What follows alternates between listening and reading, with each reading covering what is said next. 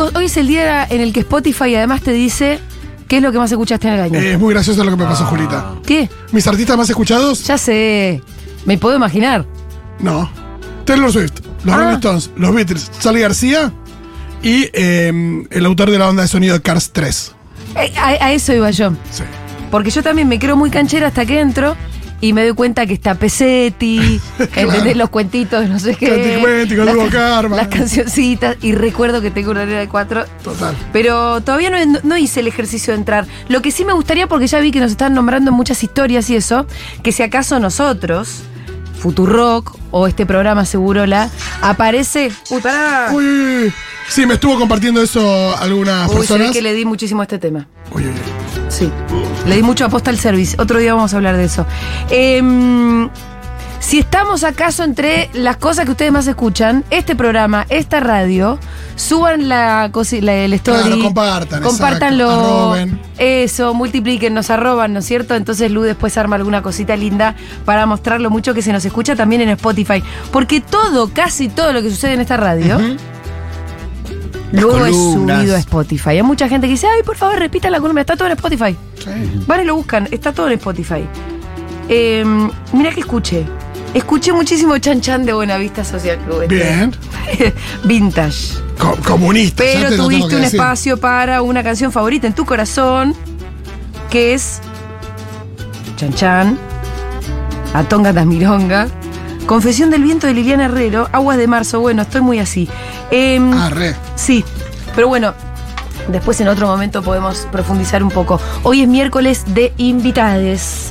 Y hoy tenemos una invitada que hace tiempo que yo quería que venga, pero el otro día leí una crónica bárbara donde casi que estaba como en una especie de despedida, le podemos poner casi la musiquita de las dance. Y entonces dijimos, tiene que venir Vicky de Masi. Un aplauso para ella. Antes que se termine de retirar, no del periodismo Vicky, No, sino no. de la cobertura de, eh, de la libertad avanza en general, de la campaña en particular. Bueno, De, hola primero. Sí, hola, ¿cómo, andan? estás? Gracias, por estar acá. No, gracias a ustedes por la invitación. Bueno, di por terminada mi Sí. cobertura del día a día, minuto a Sí. minuto de la Libertad Avanza para el diario AR. Sí. Pero en realidad porque llegué a la Libertad Avanza eh, en una especie de... Che, me parece que puede pasar algo, esto en marzo más o menos, eh, ¿qué vamos a hacer eh, con la cobertura de la campaña Sí. electoral en un año marcadamente electoral? Eh, nosotros en el diario AR somos una redacción pequeña, Pablo Ibáñez eh, cubre oficialismo, Mauri Caminos eh, cubría lo que conocimos hasta hace unas semanas Sí. como Juntos por el Cambio. Te corrijo una cosita, me parece que Ibáñez cubre peronismo, que ya no será oficialismo, va y viene en realidad, ¿no? Sí, bueno, lo dijiste vos. Hay que ver qué dice Pablo Ibáñez. Sí. Debería haberle preguntado cómo se, cómo se autopercibe él. Sí, bueno, igual es jugador de toda la cancha un Total, poco. Mm. sí, totalmente. Bueno, y yo soy medio un médico rural, viste que quiero curar todo con paracetamol y ahí fui y dije, bueno, yo cubro la libertad avanza y Que estaba empezó- sin cubrir.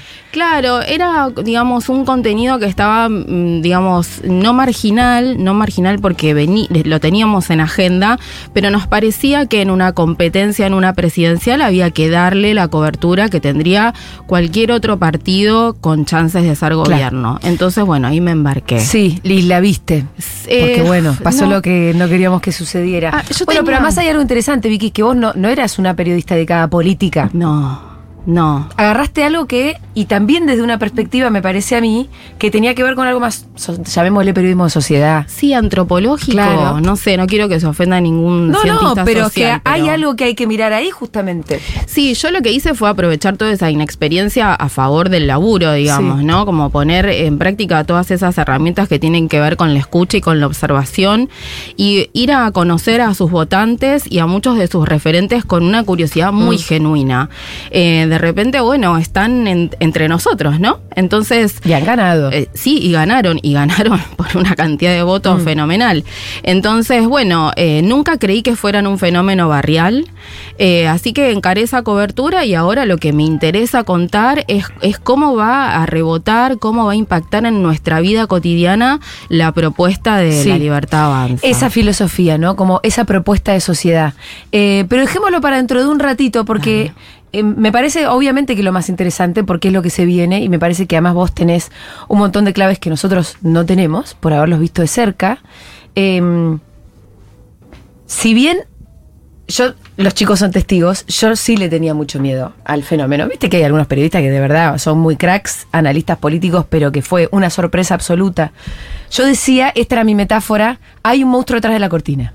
Sí. Yo no decía va a ganar Javier Milei, pero decía hay un monstruo de la cortina. Feo. Hay un monstruo de la cortina y eso, sí, es un monstruo. Feo.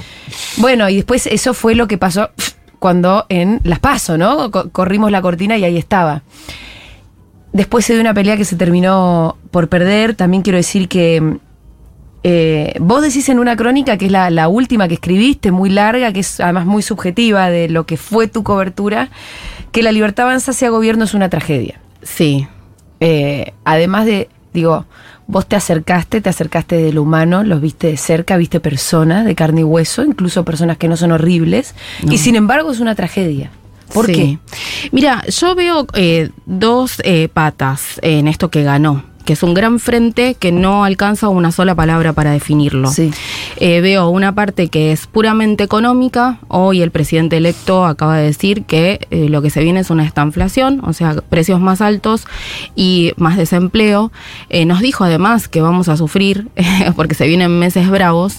Y después veo otra pata que es la de seguridad que propone Villarruel. Más allá de que estén viendo si pierde poder, si gana poder, digamos, el discurso Claro, el de lugar que está mano ocupando dura. Claro, pero el discurso de mano dura es de Villarruel. Aparte está Bullrich también. También. Entonces, Y- no se habla No, no se mucho, pero la figura de Jorge Macri también es muy diferente a la de la reta, como eh, la pata en la ciudad, que es donde se dan la mayoría de las Sí, donde puede haber. también. Sí, totalmente. Y además Waldo Wolf es el que estaría encargado de la seguridad en la, Además. en- en la ciudad. Sí, bueno, hay que ver cómo. Entonces decías, tenés Sí. estas dos. Sí, tenemos la pata económica y la pata de la seguridad. Entonces, en lo que venía viendo en estos meses es, bueno, ¿qué estilo de vida nos propone el signo que va a gobernar oficialmente a partir del 10 de diciembre? Y ahí lo que puedo ver es eh, una idea de individuos atomizados que tienen que salir a competir todos los días para comprar o vender productos o servicios. El planteo es de la de el de una vida mercado, ¿no? Em, y, y que además tiene que ver con, eh, ok, ¿cuál es tu idea de éxito? ¿No? Eh, tiene que ver con el posicionamiento social, tiene que ver con el consumo. Bueno, ¿cuánto es suficiente? ¿No? En esta idea de tengo que salir a comprar o a vender productos y servicios y eso implica que yo tenga una actitud competitiva. Estamos agotados. O sea, no, no podemos salir además ahora en medio de esta crisis y el panorama que se plantea a competir por lo que somos, porque acá estamos hablando de cuestiones identitarias. Esto que ganó nos obliga a reprogramarnos, por eso digo que es una tragedia, ¿no? Tenemos que empezar a pensar diferente. La captura del tiempo también, si vos... Al mismo tiempo te digo esto, viste que mm, pensaba en lo que vos decís, como esta es la propuesta de sociedad que ellos tienen, Sí. muy individualista, donde salimos a competir. Ayer hacíamos, hacíamos una nota con el Pitu, que era con el, el- el cura del barrio El Pitu, Y, y, la compañera que de la casa, casa Pueblo, que es una casa que atienden chicos de, Sí. con y situación al de mismo tiempo, lo, y, y lo que dijo la Debo, la mujer de Pitu, cuando vio, el- en el momento en el que vio el triunfo de Milei fue, uy, lo que voy a tener que cocinar ahora. Claro. Entonces, también vemos que hay sectores que dicen, uy, la supervivencia va a ser reforzar sobre todo los lazos sociales. Sí. Que es todo lo contrario a la propuesta que viene de la libertad avanza. Exacto, porque a esa cuestión económica, y que ustedes reafirman con esto, está toda la cuestión de seguridad que es que no te maten en el camino o tener con qué defenderte, porque si algo no puede desmentir la libertad avanza es que dentro de su plataforma electoral la propuesta es desregular el uso civil de armas de fuego. Entonces hay toda una cuestión que hace a nuestra vida en sociedad que está absolutamente anulada en la propuesta de gobierno, que tiene que ver con los vínculos, que tiene que ver con el ocio, que tiene que ver con lo creativo, que tiene que ver con el arte, que también hace a nuestro día a día. Entonces, esa línea de, para mí que haya ganado la libertad avanza, es una tragedia, trasciende la cuestión periodística. Eh, yo ahí estoy hablando como una ciudadana diciendo, che, esto que ganó a mí me, obliga a reprogramarme, obliga a que mi entorno se reprograme y lo que me pasa es que me da susto. Eso es eh, lo que quise decir. Sí, igual ya te digo, para mí hay que pelear. Tampoco es una gran novedad en tanto el liberalismo, no digamos los libertarios y esta cosa nueva, el liberalismo siempre lo que viene a proponer es al, al individuo como el centro y la ruptura de los lazos Sí, el sociales. discurso de, de Macri eh, tiene que ver con la meritocracia, Sí, por ejemplo. Y lo que sucede al final es que la respuesta a, a- a la- a las políticas que terminan empobreciéndonos es al final la recreación de una comunidad, ¿no? Sí, totalmente. Así que ya veremos qué es lo que pasa con eso, ya veremos qué es lo que pasa con esa propuesta. Porque bueno, me acuerdo cuando vos viniste acá a después de la tormenta, después de. fue después del triunfo de las pasos. Sí, después del 13 de agosto. Shock cívico. traje. Shock total. Sí, total. Viniste el 14 de agosto, ¿no Sí, el cierto? 14 de agosto. Contaba la experiencia de Ariel Mamani, Sí. de eh, un señor que en la Villa 31 se puso un bar que terminó siendo una especie de básica. Ese sector Espinosa, sí, Jugenio. Ariel Mamani es ot- otra Ah. nota que hice ah, en tenés 2021. razón, tenés razón. Ariel Sí. Mamani es el joven. Exacto. Eh, Héctor Espinosa entonces era, que se puso un bar en la 31, que hizo durante la pandemia, ¿no? Y esto me parece que es clave también. Que empezó a hacer las veces de lugar de encuentro. Entonces Sí. ahí yo veía que había prácticas que son parecidas al final a las formas de hacer política que nosotros conocemos tradicionales. Totalmente. Un lugar y verse. Sí, las Entonces- plazas también. ¿La clave está en TikTok o la clave estuvo en los lugares de los Héctor? Eh, bueno, Redes sociales, que es lo que todos venimos diciendo, no, acá lo que pasó fue TikTok, fue que las redes, fue que WhatsApp, no sé qué, o se, o se encontraron. Bueno, pasaron las dos cosas, pero, acá viene la serie de Mm. Sí. peros. Eh, me parece que, eh, voy- lo que pasa es que no es solamente la libertad avanza, sino una gran cantidad de gente, que no es lo mismo que usuarios, eh, que sí se juntaban, se juntaban al pie del obelisco, digo, en las marchas anticuarentena, Sí. se juntaban en los chats de los streaming de, en YouTube, eh, se juntaban en foros y se juntaban en asados y en partidos de fútbol. O sea, había una traslación de esa vida online que pasaba al espacio de la realidad, al espacio físico. Eso sucede también en otras prácticas militantes. O sea, sucede que vos estás conectado en Twitter y después te ves en una reunión de amigos y charlas de política.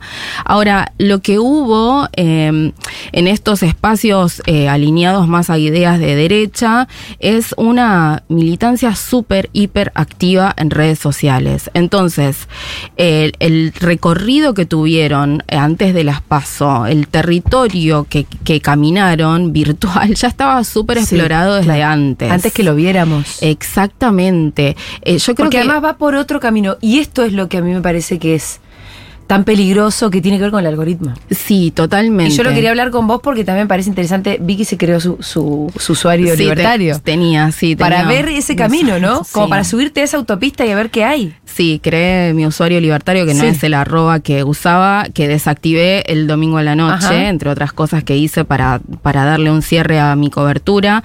Fue una experiencia demoledora, Sí. demoledora. Yo llegué a lugares emocionales, eh, y no, no estoy exagerando, eh, que pensé que no iba a volver. Porque, digamos, a ver, mi amiga Natalie Sheckman, periodista, la adoro, me había comentado la experiencia de una periodista en los Estados Unidos que para esquivar su algoritmo personal activó unas líneas de teléfono para seguir la campaña en Sí. redes de las presidenciales de ese país.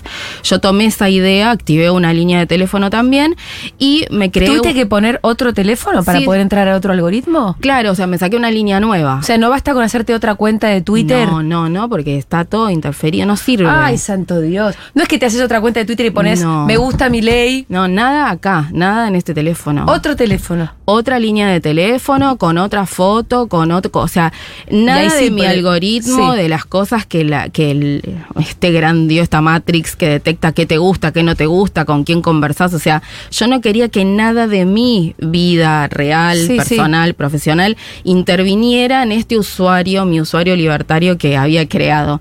Bueno, ¿Puede- entonces ¿Se puede saber cómo te llamabas? no. Ah.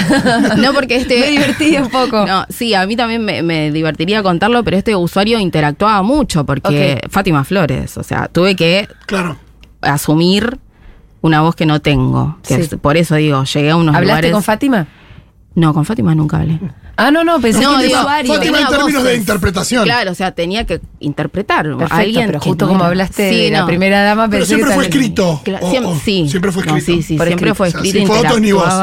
No, pero aparte no hace falta porque una de las cosas que detecté es el uso y abuso de la inteligencia artificial, con lo cual no importaba quién fuera yo en la realidad. ¿Sí? Eh, Bueno, sí. me imagino las fakes, que no son una novedad tampoco. Pero lo de la inteligencia artificial, ¿qué, qué, qué veías, por ejemplo? Bueno, eh, fotos intervenidas. Bueno, el, el- el leoncito y eh, el leoncito Sí, de peluche con el patito. con el patito es producto de la inteligencia. O sea, bueno, es está una bien, pero es intervención, una ilustración. Pero Sí. vos veías algo falso como verlo a masa decir algo que no dijo. No, pero veía, por ejemplo, eh, a Milei eh, editado en videos con argumentos muchísimo mejores a los que yo había visto horas atrás. Que los que él tiene en la vida Eh, real. Claro, entonces se presentaba un candidato con un discurso súper sólido, eh, con argumentos cerradísimos y una persona, Mm. sobre todo, centrada. El Milei moderado es el del el último tramo de campaña, pero a- para las PASO y de las PASO a, a las generales, Milei era un tipo con un discurso encendidísimo. Pero pará, en tu, en tu perfil libertario, Sí. en esa burbuja, Sí. ¿no, ¿no estaba loco? Aparecía exacerbado. Otra. Porque también lo que se discutía era, che, ojo, a mí me lo decían mucho, no le digas loco porque le hace bien mostrarlo como loco. Y eso a mí me parece que todavía puede- tiene que estar en discusión, la verdad. el activo de, de mi ley en este en mi usuario libertario era mm, justamente consumirlo como entretenimiento también. O sea, ahí hay un voto que es interesante, Sí. que quizás no está tan afiliado a sus propuestas de gobierno, sino a lo- al efecto que Javier Milei genera en, en las personas. Mm. Entonces, hay mucha gente, seguramente es una interpretación que hago, que más que un candidato a presidente, lo que ve es un tipo enojado con el que se siente identificado. Hay otra cosa que propician las redes sociales, que es el del, el del disfraz. O sea, hay todo un costado en la libertad avanza ligado al cosplay, que es una cultura en sí misma eh, muy interesante, que tiene Disfraz que ver... literal me estás hablando, ¿no? Sí, metafórico. No, no, te estoy hablando de disfraces. Li- Lila, Lilia Sí, claro, el cosplay. bueno, pero el pensé que lo de. Lilia era un hobby de Lilia. No, no, hay toda una cultura cosplay. De hecho, está la Comic Con eh, que se hace, reúne muchísima gente. Eh, hay, bueno, los No, juegos de rol. Está bien, pero yo ya sé la existencia de eso. Sí. Pero ¿cuál es el vínculo con el libertarismo? Que vos podés ser lo que quieras en esas redes sociales y derramar tu discurso de odio independientemente de que seas una persona amable en tu trabajo, en tu oficina. Como Con- un con Second. Life.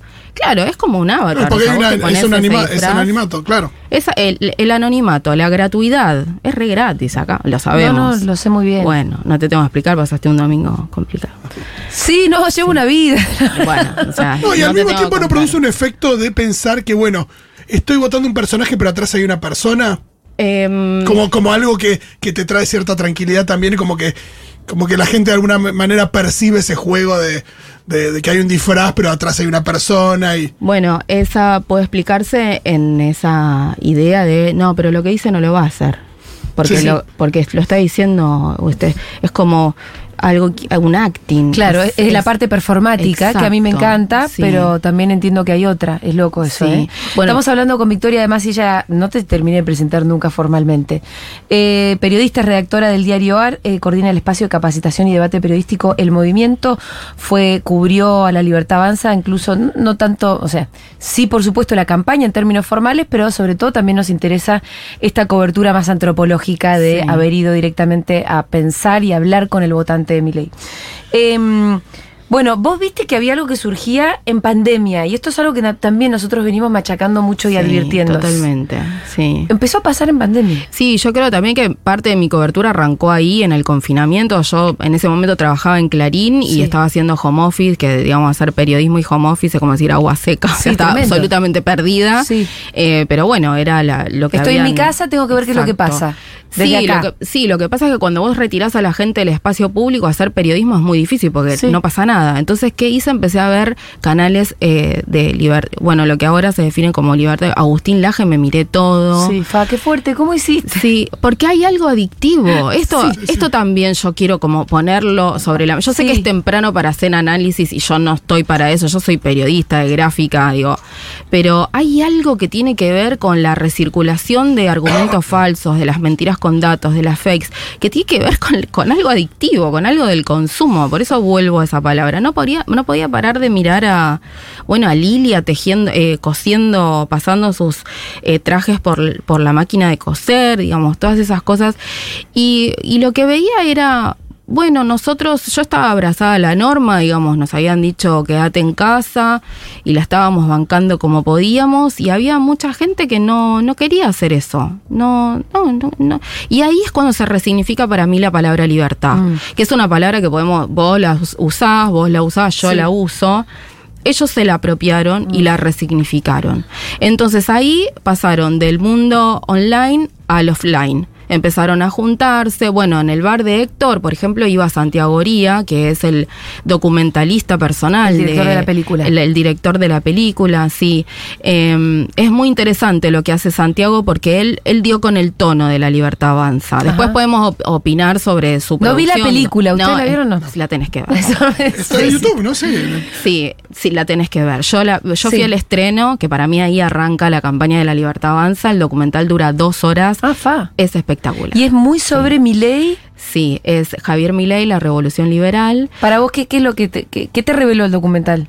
Porque si la tenés que ver como diciendo acá, esto, esto vos lo tenés que saber. Es su propio relato. Es eh, unidireccional. Pero eh, no de Santiago, de mi ley. Sí. Más o menos. Sí. Sí. Porque por ahí escuché que estaba mucho el propio. Sí, de hecho era más largo que dos horas. Ay, sí, sí. Y cuando hubo que editar, eh, eh, Santiago tuvo que sacarse porque se llevaba mucho Ah, de tiempo película. de la peli, sí. Eh, pero bueno, Santiago, qué sé yo, le puso el cuerpo también a toda la campaña. Estuvo atrás de Milei con una cámara en la mano en todos lados. Y el tipo dio con el tono. ¿Por qué me parece interesante? Primero me parece in- interesante ver Pandenomics, porque es el, el, digamos, Oría hace el documental del libro de Milei, que sale en 2020. En 2021 estábamos medio saliendo de la pandemia, sale este documento. O sea, hicieron un documental en pandemia, Sí, ¿ok?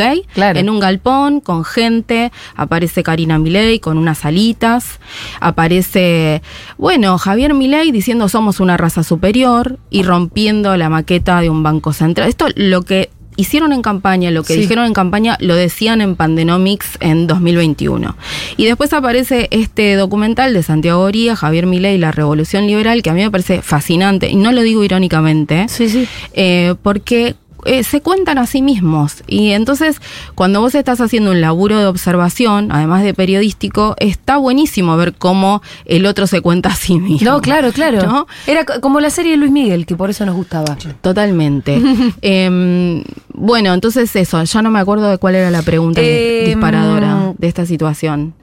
Yo tampoco, estábamos hablando de la pandemia sobre De todo. la pandemia, De la bueno, pandemia fíjate- y cómo la pandemia fue ahí el... Sí, sí. Porque además, digo, me parece importante que, que entendamos que la pandemia es parte del diagnóstico porque esto nos explica un poco por qué hay nuevas derechas en todo el mundo. Totalmente. Porque hay mucha gente que te dice, y 140% de inflación. Y, pero Sí. No es la única explicación. evidentemente no. O sea, No. evidentemente, como en otros países pudieron frenar la derecha porque por ahí tenían un contexto más ordenado, nuestro contexto no ayudó No. y ganó Javier Milei. Sí, eh, sí, a mí, me, me- digamos, lo que me cuesta un poco, no, no, no, ya no me cuesta, no, ya eso es una sensación de la semana pasada. Lo que quiero intentar seguir entendiendo, ahí vale el gerundio, es eh, por qué a pesar de, de propuestas que van en contra de nuestra vida cotidiana, muchísima gente confió su voto a la libertad avanza. Hablamos mucho de las mujeres, ¿no? Del voto Sí. femenino, que eh, no solo cualitativamente, cuantitativamente las mujeres somos más. Y bueno, evidentemente eh, la- muchas mujeres votaron a la libertad Sí. avanza. Menos en proporción que los varones y me parece que en- evidentemente muchas mujeres votaron, pero por lo que pu- vos pudiste ver en los Sí. actos, en la militancia, hay menos mujeres. Hay menos mujeres, pero las mujeres tienen una presencia Sí. impresionante. Ahí hay otra. Bueno, otra empezando por Karina, ¿no? Sí, empezando por Karina, sí, eh, y por Villarruel también. Sí. Eh, y por muchas otras mujeres que forman parte de la Libertad Avanza y que tienen, tienen mucha voz y mucha presencia y, y también mucha presencia en redes y también ahí hay un abuso de la inteligencia artificial impresionante y de ese Photoshop que usan, esas aplicaciones para editar imágenes. Es muy interesante cómo se construyen para afuera esas mujeres. Eh, Y bueno, algo pasó ahí. Son preguntas del presente, sí, pero que las respuestas no aparecen ahora. Hay que, No. hay que dejar pasar un tiempito. ¿Cómo viste la conexión de, de todas estas ideas que tienen que ver con la economía, con, con el capitalismo, con dejarme trabajar y por ahí esto de- hay una cosa ahí de, de individualismo respecto de eso y demás que, que evidentemente muchos de estos jóvenes también siempre bancaron con, justo mencionabas a Villarroel, con todas las ideas que tienen que ver con la historia de nuestro país también y conservadoras de Villarruel. ¿Se, fueron agregando o ya van como naturalmente de la mano? ¿Cómo notaste eso en, cómo se fue cultivando todo esto? Te respondo con una historia de vida, que es una nota que vimos en el diario AR, que es la de Cristian Legendre. Eh, Cristian es el hijo de una persona que murió durante los saqueos de diciembre de 2001. Y Cristian es votante de Milei. Un votante convencido. Eh, Cristian tenía dos meses cuando su padre muere en medio de un saqueo. Su papá no estaba saqueando el supermercado de Moreno, donde ellos vivían en ese momento, sino que había advertido que alguien estaba con un arma. Esa advertencia le valió dos disparos que lo mataron. Y a mí me parecía impresionante que Cristian, que creció con esa historia encima, hoy eh, se decidiera por mi ley. Y había dos cuestiones que definían su voto. Por un lado, un pibe de 20, 21 años que se levantaba a las 6 menos cuarto de la mañana, tenía que tomar un colectivo y un tren para llegar a Capital. Eh, estaba trabajando empleado en una distribuidora eh, cerca de Plaza de Mayo, o sea, Moreno Plaza de Mayo. Eh, después cortaba, iba a estudiar o iba a entrenar y se eh, hacía el viaje de vuelta.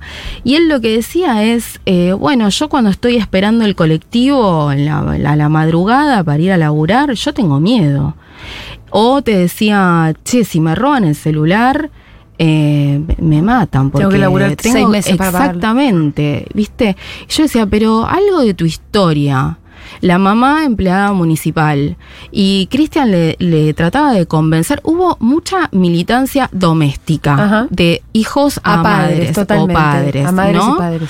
Entonces, eh, Cristian intentaba convencer a su mamá de que el voto que no fuera a la libertad avanza era un voto en contra de su vida, porque ella era empleada municipal y la plata no le alcanzaba, con- con- no le alcanzaba mucha gente, pero además lo que Cristian quería era un cambio radical en su vida, ¿no? Que es una idea también muy de Instagram, viste que eh, se Sí. habla mucho de profundizar el trauma, como que es como que te digan, bueno, vienen seis meses de sufrimiento. Pero cuando salgas, Somos Miami. exactamente. Bueno, entonces eh, ese tipo de cosas. Y respecto de la militancia doméstica, esta eh, militancia de cocina, eh, hablábamos en la redacción del diario AR con compañeras que son madres de adolescentes. Eh, ellas se definen dentro de las ideas progresistas y un poco hacían el chiste que a mí me parece que tiene una cuota de realidad enorme, que es bueno, si nuestros hijos votan a Javier Milei es porque un poco se están rebelando contra nosotros, porque contra qué se rebelan hoy los adolescentes, los jóvenes. Y ahí también hay una explicación de por qué los pibes de 18, 20, 22 años eligen esta opción de gobierno que quizás para nosotros que andamos por los 40 es un poco antipática. Eh, me interesó un montón lo que acabas de decir de Instagram. Sí. Profundizar el Eh, en concreto Instagram, la verdad que yo de TikTok no sé, no entiendo, nunca estuve. Sí. Pero Instagram a mí me quema la cabeza hace un tiempo, en el sentido en el que creo que también uno construye eh, la persona que uno quisiera ser, Sí. empezando por herramientas tan truchas como un filtro. Eh, y, ta- y vos hace un rato hablabas, ¿no? También de eso, de eso que también tiene que ver con el cosplay, con el disfraz. Como un falso yo, que es lo que yo quisiera hacer. Eh, y andás a ver si eso también nos terminó por quemar la cabeza pensando que de repente mi ley era un filtro de Instagram, ¿no? Sí, eh, el meme mismo, le digo yo. Sí, o con un, con un botón Sí. vamos a hacer Sí, en, hay, en un momento Miami o no sé qué cosa. Mirá, yo creo que en las redes sociales, Instagram en particular, TikTok, con su velocidad y con su practicidad, ¿no? Em, ¿Vos tenés TikTok? no, no tengo, pero porque yo no puedo todo. o sea, no, no, pero por ahí en tu en tu investigación Ah, en el antropológica. libertario, claro Sí, que tenía, mirá, fue lo que más me costó. Ah, bueno, pero, pero, me costó entender el funcionamiento. Sí. Y entendés, bueno, para, hablamos de Instagram, me voy a hacer, me voy a minimizar la Mm, Sí, ventana de ok. TikTok. Bueno, ok. Porque nos estamos enredando en muchos temas. Ok, eh, no, yo tenía en, en mi usuario libertario tenía eh, Facebook, eh, tenía TikTok, eh, tenía Twitter y tenía Instagram. Sí, anduvo Siempre la por misma todos persona, esos ¿no es lados. cierto? Sí, obvio, con distintas fotos porque no es lo tu- no es lo mismo que lo que vos eh, pongas como fotito en Instagram que en TikTok. O sea, hay, es un lenguaje diferente. No me pidas un análisis semiológico de esto porque no te lo No, puedo, es meramente intuitivo. Ya sabes mucho más que nosotros. Sí. Así que tu intuición va a ser un montón. Este, no, me parece que, digamos, Instagram, ese recorte, esa autoedición, digo, no hace falta tener un usuario libertario, promedio como el mío. Digo, a mí me pasa en mis redes sociales, a mí me cuesta mucho comunicar, por ejemplo, mi vida privada. No es algo que haya visto en eh, los votantes, incluso los famosos o referentes del espacio libertario, que no tienen ningún problema con, con mostrar o contar eh, su intimidad. Pero como que, igual que los famosos. Y por ejemplo, veía muchos, eh, eh, ahí hice cada Sí. cosa, veía muchos eh, vivos eh, entre conversatorios, sí. Sí. vivos en Instagram de, de referentes libertarios. Me acuerdo de haber visto uno entre Ramiro Marra y Marcela Pagano. Marcela yo la conozco, fue mi compañera en Clarín. Claro. Y Ramiro Marra... eh, yo sé que esto que es esta cercanía que te hacen las coberturas, ¿no? Pero eh, Ramiro Marra es el único de la Libertad Avanza que no le tiene miedo a la gente que, que lo vota. O sea, es un tipo que le encanta el contacto piel con piel. O sea, hay un político ahí y es un gran armador de la Libertad Avanza también. Eh, no, el nombre es de Karina, pero la gente, ese primer riñón, ese nudo es de Ramiro Marra. Ajá. Eh, bueno, entonces estaba viendo un vivo y en un momento hablan de qué pasaba con ser libertario y la monogamia. Interesantísimo. Interesantísimo. No, no sabes, el sillón, yo lo arruiné. No podía parar.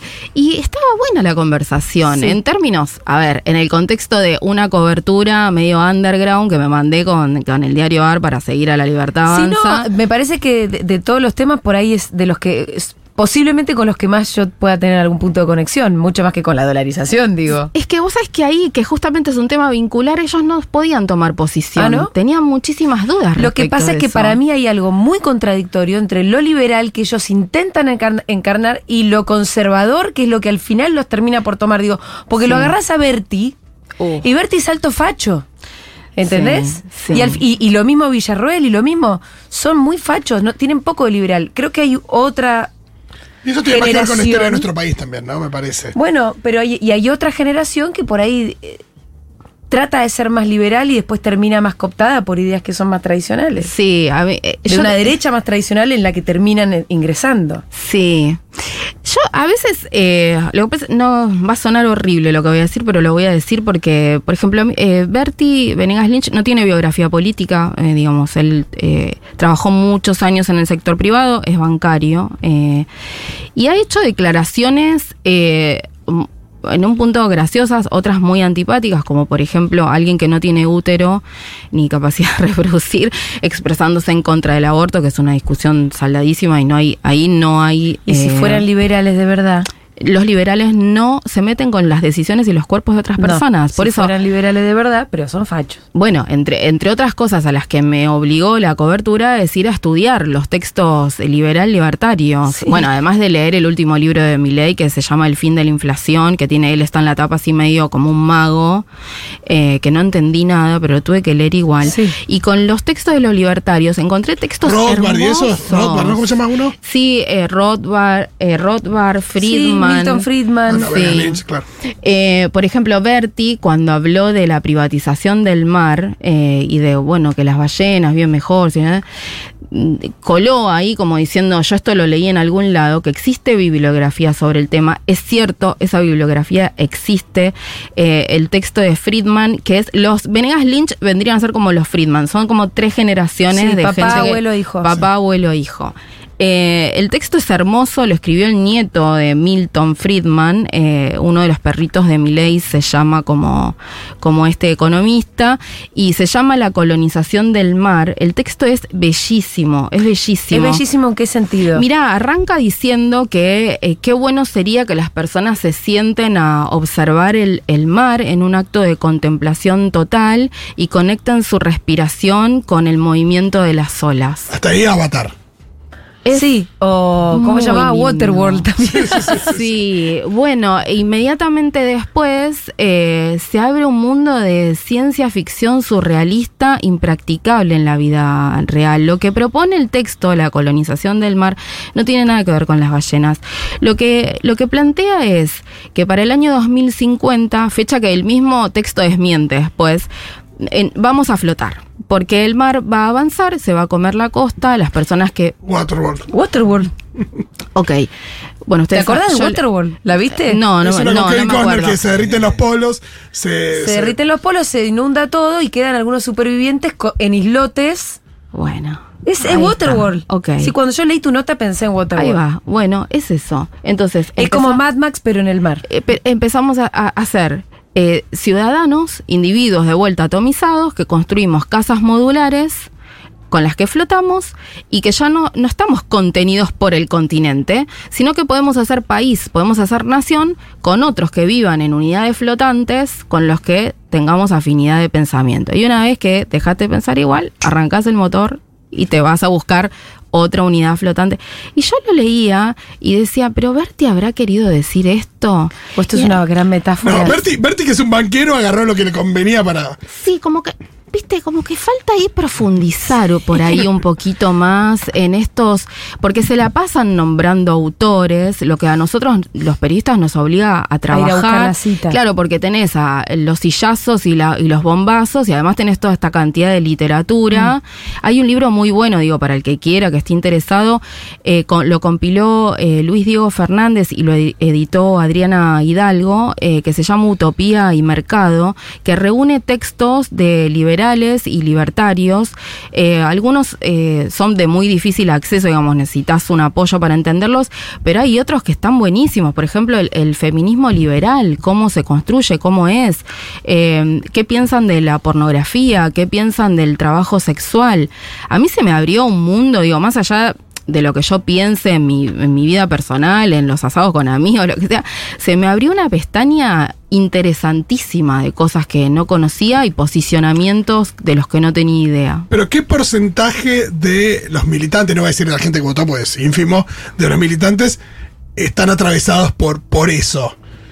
Y Diría que muy pocos. Mira, no hay, con los que yo hablé, eh, votantes de La Libertad Avanza o afiliados a la idea de mi ley y no van a los libros, están en YouTube. A eso voy, porque Sí. entre, entre TikTok y, y sent- y ir a buscar un libro de Y el Friedman libro, claro. hay una distancia enorme. No, bueno, es algo de autocrítica también, que lo puse en un texto del diario AR, es que yo entiendo perfectamente eh, que la gente, eh, digamos, prefiera informarse en TikTok, que no tenga tiempo para leer los 10.000, 12.000 caracteres de las notas del diario AR, justamente porque hoy el tiempo es un lujo. Hoy tener tiempo es tener un, un montón, o sea, poder elegir, definir eh, tu uso del tiempo, porque todo este sistema, digo, no, no es algo que traiga la libertad avanza, es algo que es de la cultura de los últimos 20 años y un poco más, es capturar tu tiempo, viste, que estés o Sí. laburando, generando, esta idea de que todo el tiempo tenés que ser productivo.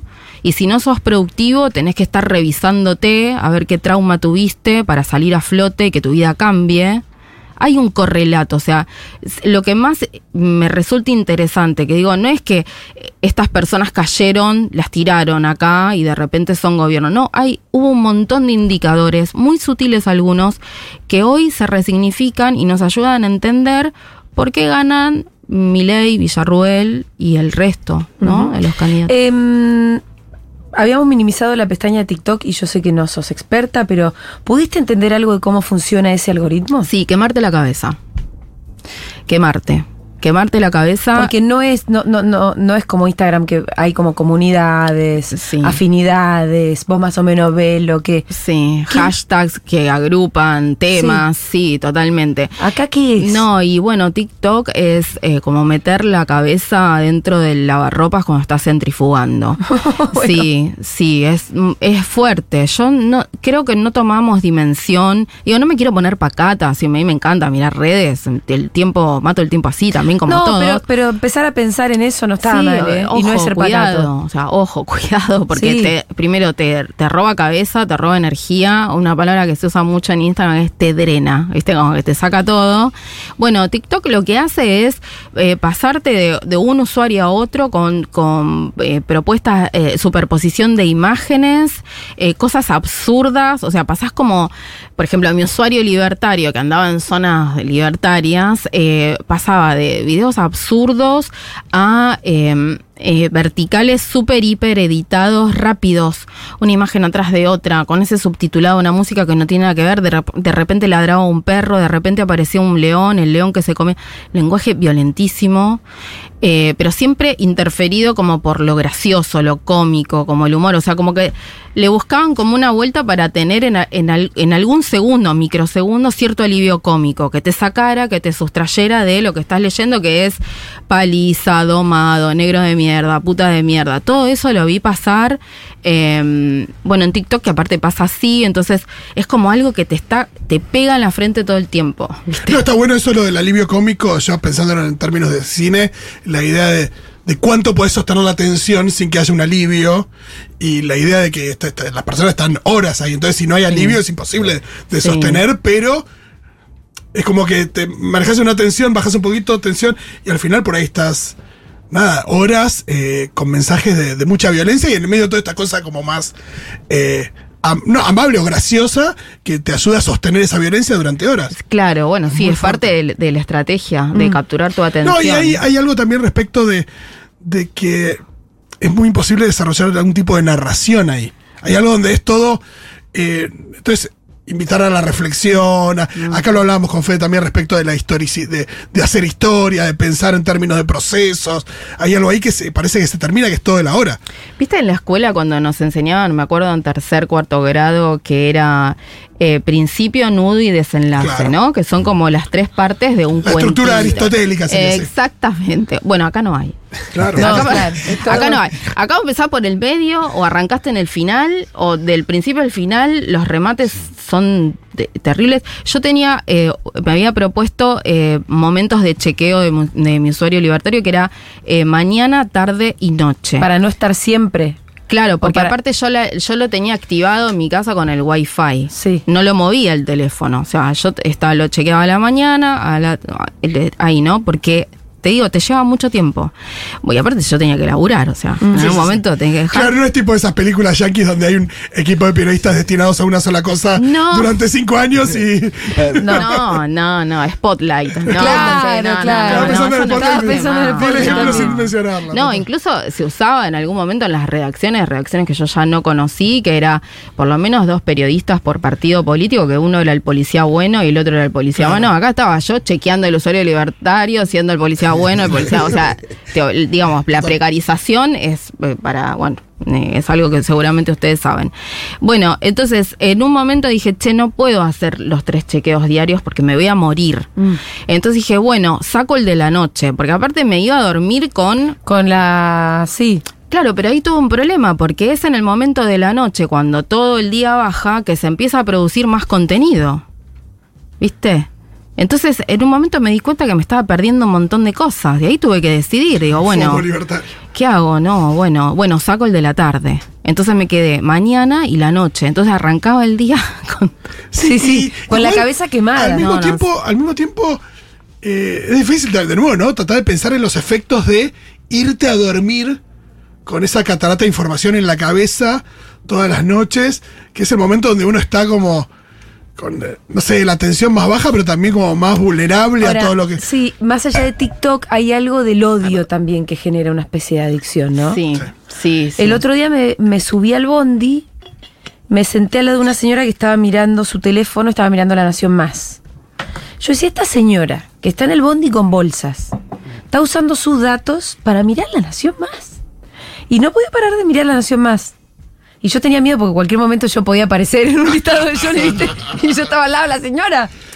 ¿Entendés? Y la señora me iba a putear y yo le decía, pero señora, yo estoy al lado de usted en el bondi.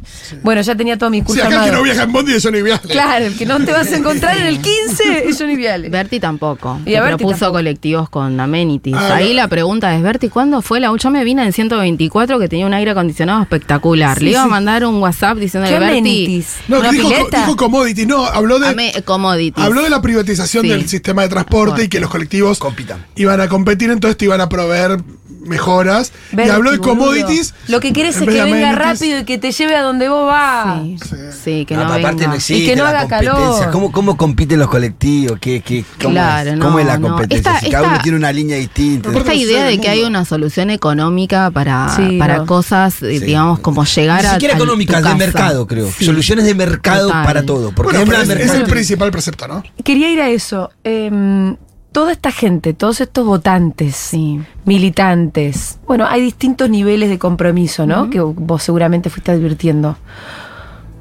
Y esto pensando para adelante, ¿cómo pensás que están viendo? Obviamente vimos recién una semana y tres días, pero ya parece un mes, chicos. Sí, estamos cansados. Que haya entrado Ocampo, el lugar que ellos van a ocupar en todo esto. Eh, digo Ocampo solamente como un ejemplo de la casta pura, ¿no? Porque Sí. el, el gabinete se fue conformando por gente juntos por el cambio. Más allá de los acuerdos superestructurales, si los hay, no los hay. La verdad es que no están teniendo, eh, creo, el protagonismo que pensaban que ellos mismos iban a tener. Sí, yo si fuese votante de la Libertad Avanza Sí. me sentiría estafada, ¿Sí? ¿no? En, en este ¿O te momento parece porque no que es lo que no. Bueno, no voy a hablar por mí porque Sí. yo no voté a ese partido político. No, pero tenés tu perfil libertario y, y confío en él. Sí, no, sí. Pero además hablé, digo, porque periodismo también es hacer guardia, tomar cafés y hablar con gente Sí. con la que vos no te tomarías nunca un vaso de agua, Sí. ¿no? Eso te- lo quiero aclarar. Entonces hablé con muchísimos votantes libertarios, eh, algunos que son como fuentes frecuentes, ¿no? Que me interesa como tenerlos Sí. ahí a tiro, son generosísimos, son maca- súper macanudos. Y cuando eh, Juntos por el Cambio les da su apoyo público, dije, ¿qué piensan? ¿Qué piensan mis votantes libertarios? Entonces en el diario AR decidimos Antes de ganar, decís vos. antes de ganar, Sí. claro. Decidimos eh, ir, volver al borde. Es decir, che, eh, eh, olvidémonos un ratito de la rosca, que hay que contarlo igual, pero vayamos a ver qué piensan los Sí. votantes de mi ley sobre esto que está pasando. Y Era interesantísimo porque muchos me decían, eh, casta es los que no están con nosotros. Tipo, la casta es el otro. La casta es el ¿entendés? otro. Y ahí es cuando eh, se apaga. Una un vez que pasaron acá, dejaron de ser casta. Claro.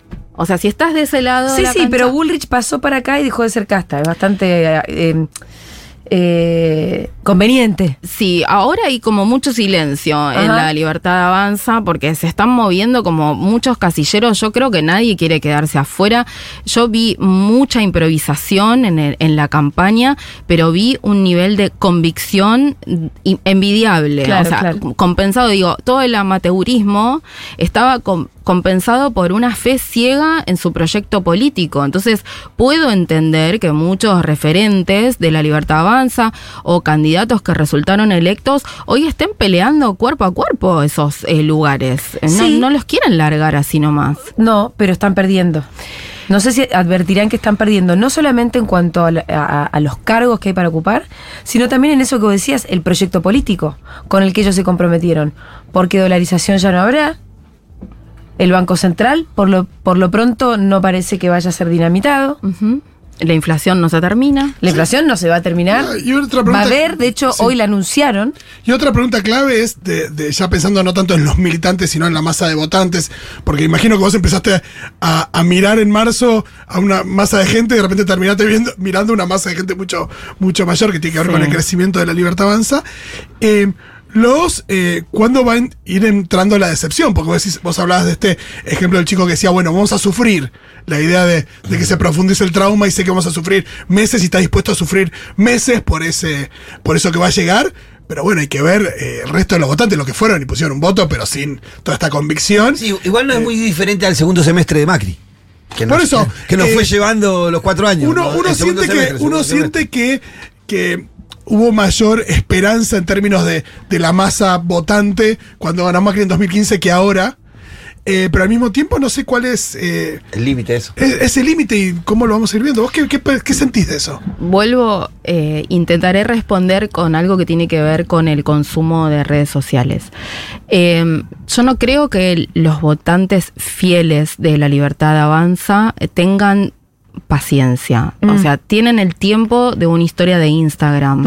Entonces, O sea, si llegaron, si llegaron así, Claro. no Pero se van a poner budas ahora, ¿no? Esa es la Totalmente. definición. O Claro, sea, claro. historia. eh, tiene- yo me- veía el, uno de los últimos spots de Unión por la Patria que era que a mí me conmovía muchísimo y, eh, y al mismo tiempo me, me generaba el efecto contrario, que es eran personas mirando, por ejemplo, un avión Ahí que viene. llegaba y decía, ahí viene. Uy, lloré.